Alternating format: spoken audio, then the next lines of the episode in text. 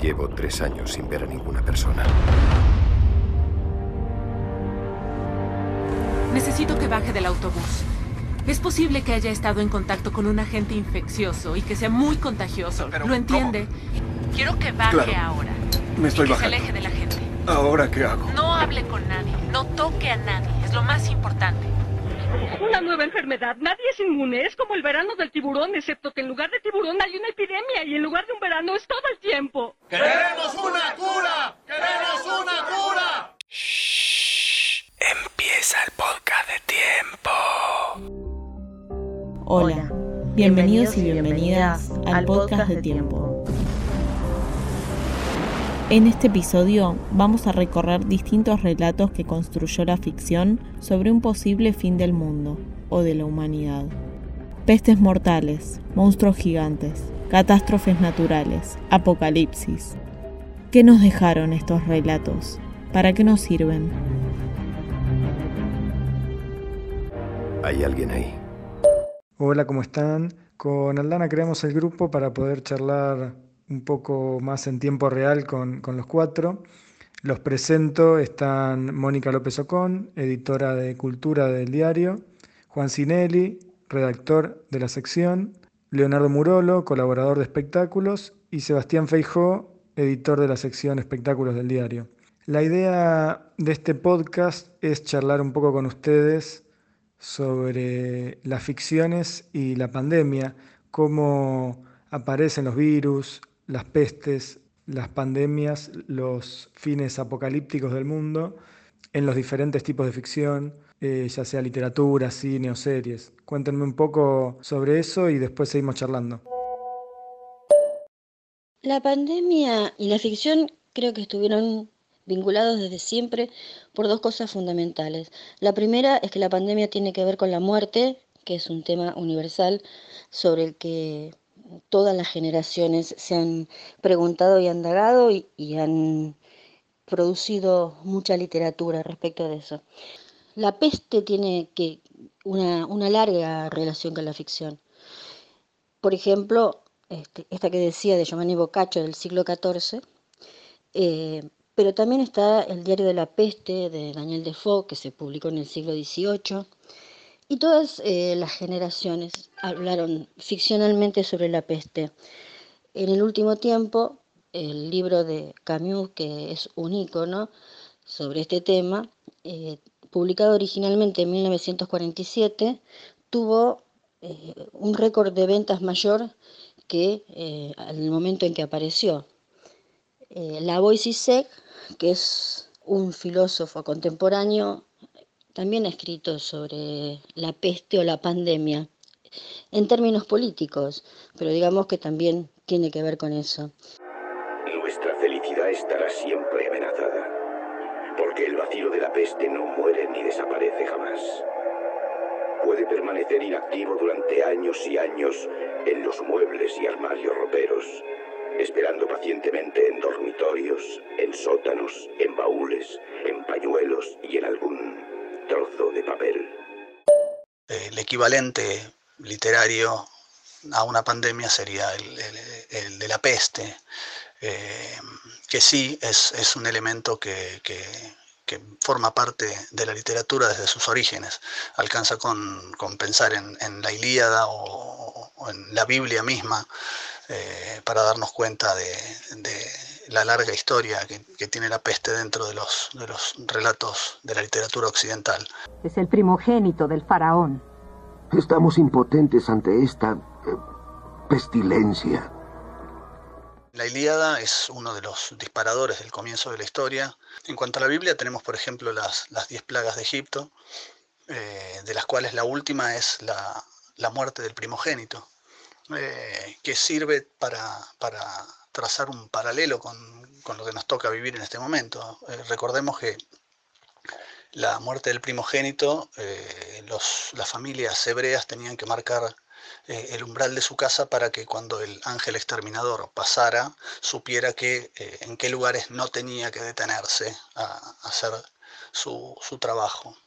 Y ese encierro al que los hebreos se sometían para evitar esa peste es de algún modo lo mismo que hacemos hoy para mantenernos a salvo del coronavirus. Digamos, aquel encierro equivale a, este aislamiento de alguna manera. Y es curioso que en ambos casos, tanto en la Ilíada como en, la Biblia, ambas pestes eh, tienen un origen divino. ¿no? Es, el enojo de un Dios que se propone a, partir de la peste castigar a las personas.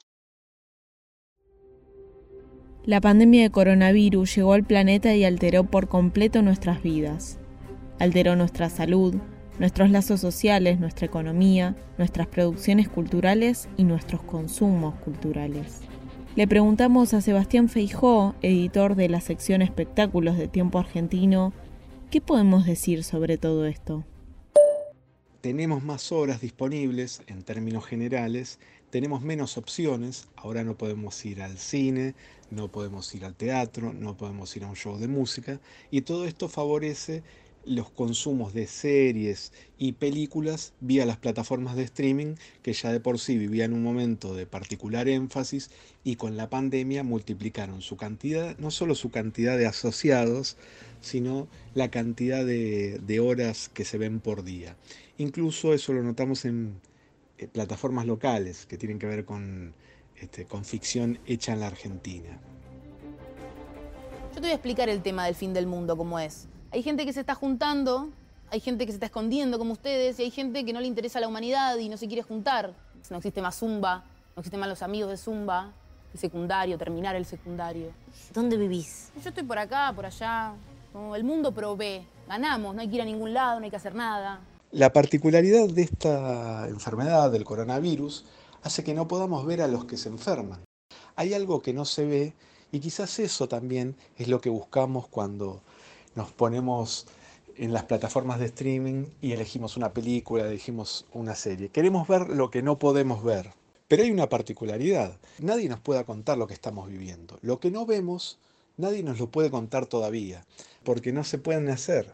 Entonces, ¿qué es lo que vemos relacionado con la pandemia cuando vemos una serie o cuando vemos una película?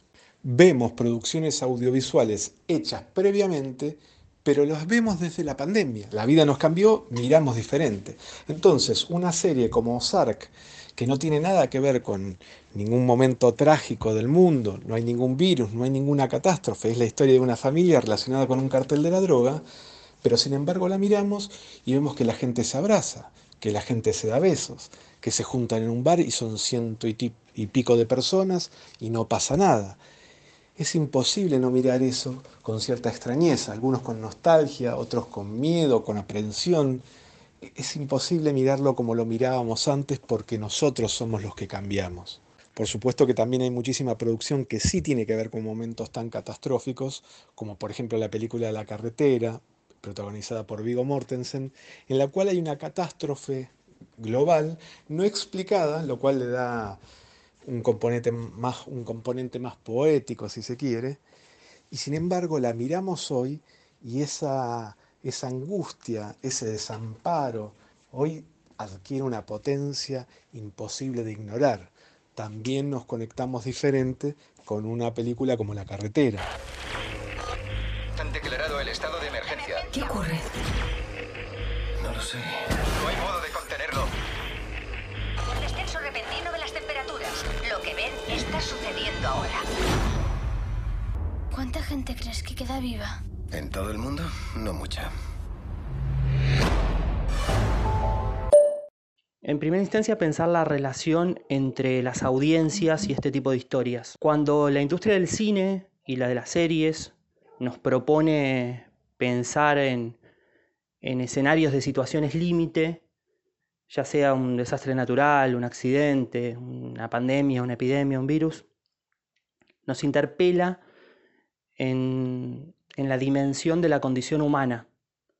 ¿no? esa pregunta por, por qué haríamos nosotros si estuviéramos ahí, si estuviéramos atravesando esas situaciones. Y allí tiene que ver y se relaciona con la idea de catarsis aristotélica, ese terror y compasión por lo que le sucede al sujeto trágico terror porque nos sucede a nosotros y compasión por lo que está pasando allí a ese personaje. Y, eso nos moviliza y nos puede hacer pensar en algo que nos sucedió alguna vez, estas, estas historias que en general están ligadas a la ciencia ficción, a la distopía, a universos lejanos a, nuestra cotidianeidad, ofician como metáfora. Hace poco veía la película coreana eh, Virus, que es de 2013, y lo curioso era que utilizaba un montón de palabras que hoy forman parte de nuestra cotidianidad, pero que en general no, digamos, cuarentena, mutación del virus, que era proveniente de un animal en primera instancia, se creía eso, después iban cambiando otras hipótesis, distanciamiento, distanciamiento social, se hablaba de hisopado, y luego devenía una discusión política. Tomaba las riendas los gobernantes y tomaban decisiones. Lo curioso de lo que nos toca pasar ahora no tiene registro en, en nuestra contemporaneidad, hay que remontarse por lo menos a 100 años para vivir algo parecido, es que estamos atravesando una situación inédita que podemos asemejarla quizás a algunas historias que vimos hace un tiempo y parecían muy lejanas y ahora le podemos dar algunos sentidos y sentir otro tipo de cuestiones, ¿no? Otro tipo de temores. En las profundidades subterráneas, la seguridad de un laboratorio de investigaciones secretas se ha visto vulnerada. Un virus mortal capaz de contaminar al mundo entero, ha sido liberado por la corporación Umbrella. Oh, Dios mío. Hay que salir de este edificio. Queríamos consultarles también eh, cuáles están siendo sus consumos culturales, sus entretenimientos, qué están viendo, leyendo, porque, bueno, desde los estudios centrales del podcast de tiempo acá con Aldana, le estamos escapando un poco a las películas y series de virus, pandemias. Estamos yendo más por otro tipo de entretenimiento, más, más liviano. Y queríamos saber si ustedes estaban viendo, ya sea por trabajo o por diversión, este tipo de contenidos, o si también, como nosotros, eh, elegían eh, abstraerse un poco de, este tema.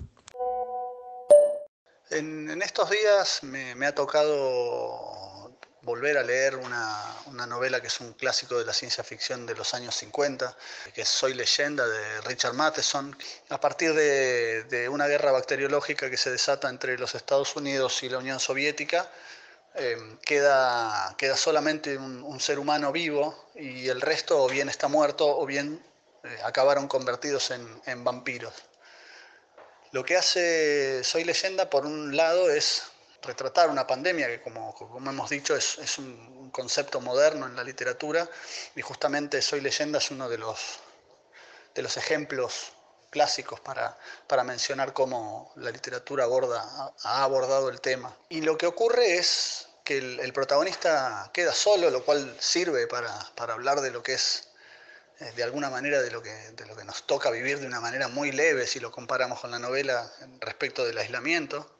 Y también porque aparece la figura de, los otros, ese otro que es eh, un ser eh, extraño que, se opone a, nuestra realidad, que es un concepto bastante político también, ¿no? Nosotros en, esta pandemia también nos vemos obligados a, interactuar o aceptar la presencia de esos otros que no, ven la realidad de la misma manera en la que nosotros la, la percibimos.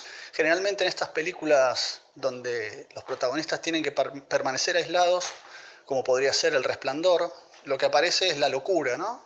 La locura de estar solo y, encerrado. La literatura siempre es un refugio. Eh, yo acabo de leer un libro que habla justamente del poder que tienen las palabras para crear diversas realidades. Eh, se llama el, Teniente Quisé y es de Yuri Tiñanov, un teórico del, formalismo ruso, pero también un gran narrador. Y cuenta cómo alguien a quien un escriba por error da por muerto, vive como un muerto. Y cómo alguien que es escriba también por un error, crea, eh, comienza a tener vida.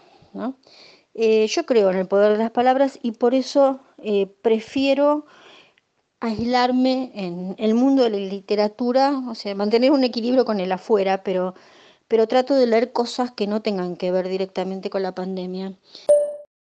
Podría recomendar dos. Mrs. America con Kate Blanchett, donde personifica una dirigente política conservadora en los años 70 que se opone a la ola del feminismo y a esa búsqueda por reivindicar derechos, por consagrarlos. Es una serie que va año tras año viendo cómo es esta evolución en la, en la disputa política, en ese juego de ajedrez político entre conservadores y progresistas. En segundo lugar, también podría recomendar Defendiendo a Jacob, que es una serie de suspenso, donde un fiscal tiene que defender a su hijo adolescente acusado de asesinar a un compañero de escuela. Y es interesante porque capítulo a capítulo se va confundiendo más la trama para, para llevarnos a un callejón sin salida de no, de no, saber quién es culpable y quién no, y, y comienzan a dudar todos, inclusive la familia duda de, de, la culpabilidad o la inocencia. Y creo que también cierra y tiene un buen final. En mi caso, al menos, eh, no me da tantas ganas de ver series de catástrofes, eh, ya sean naturales o inducidas por el hombre. Eso no significa que, mm, que esté viendo series súper alegres, pero sí que quizás que cambien un poco de temas. Eh, durante la cuarentena, que en realidad ya supera los 100 días, las series que en particular me gustaron más y que me enganché más son eh, The Last Dance, eh, El último baile, que en realidad es un documental sobre Michael Jordan, una ficción de seis capítulos que se llama I Know This Much Is True, La innegable verdad, con Mark Ruffalo, y Podría destruirte o I May Destroy You, que es una comedia dramática que la están dando actualmente por HBO y tiene un equilibrio muy particular.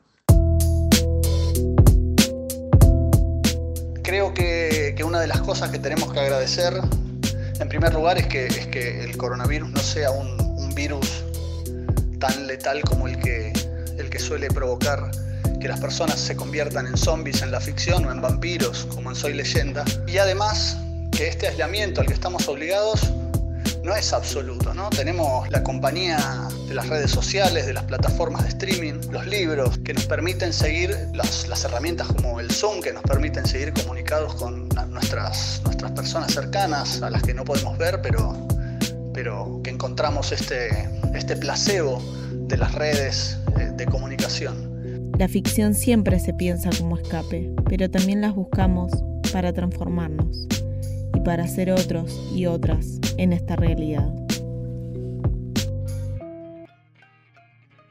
Este podcast es un producto hecho por Tiempo Argentino. Nuestro periodismo es posible gracias a todos y todas las que nos bancan. Si querés apoyar esta cooperativa, hacete socia. Somos, Somos Gerardo, Gerardo Aranguren y Aldana Somoza. Si te gustó este podcast, compartilo. Si querés ver más de lo que hacemos, entra a nuestra web tiempoar.com.ar y seguinos en nuestras redes. Nos encontramos en el próximo episodio.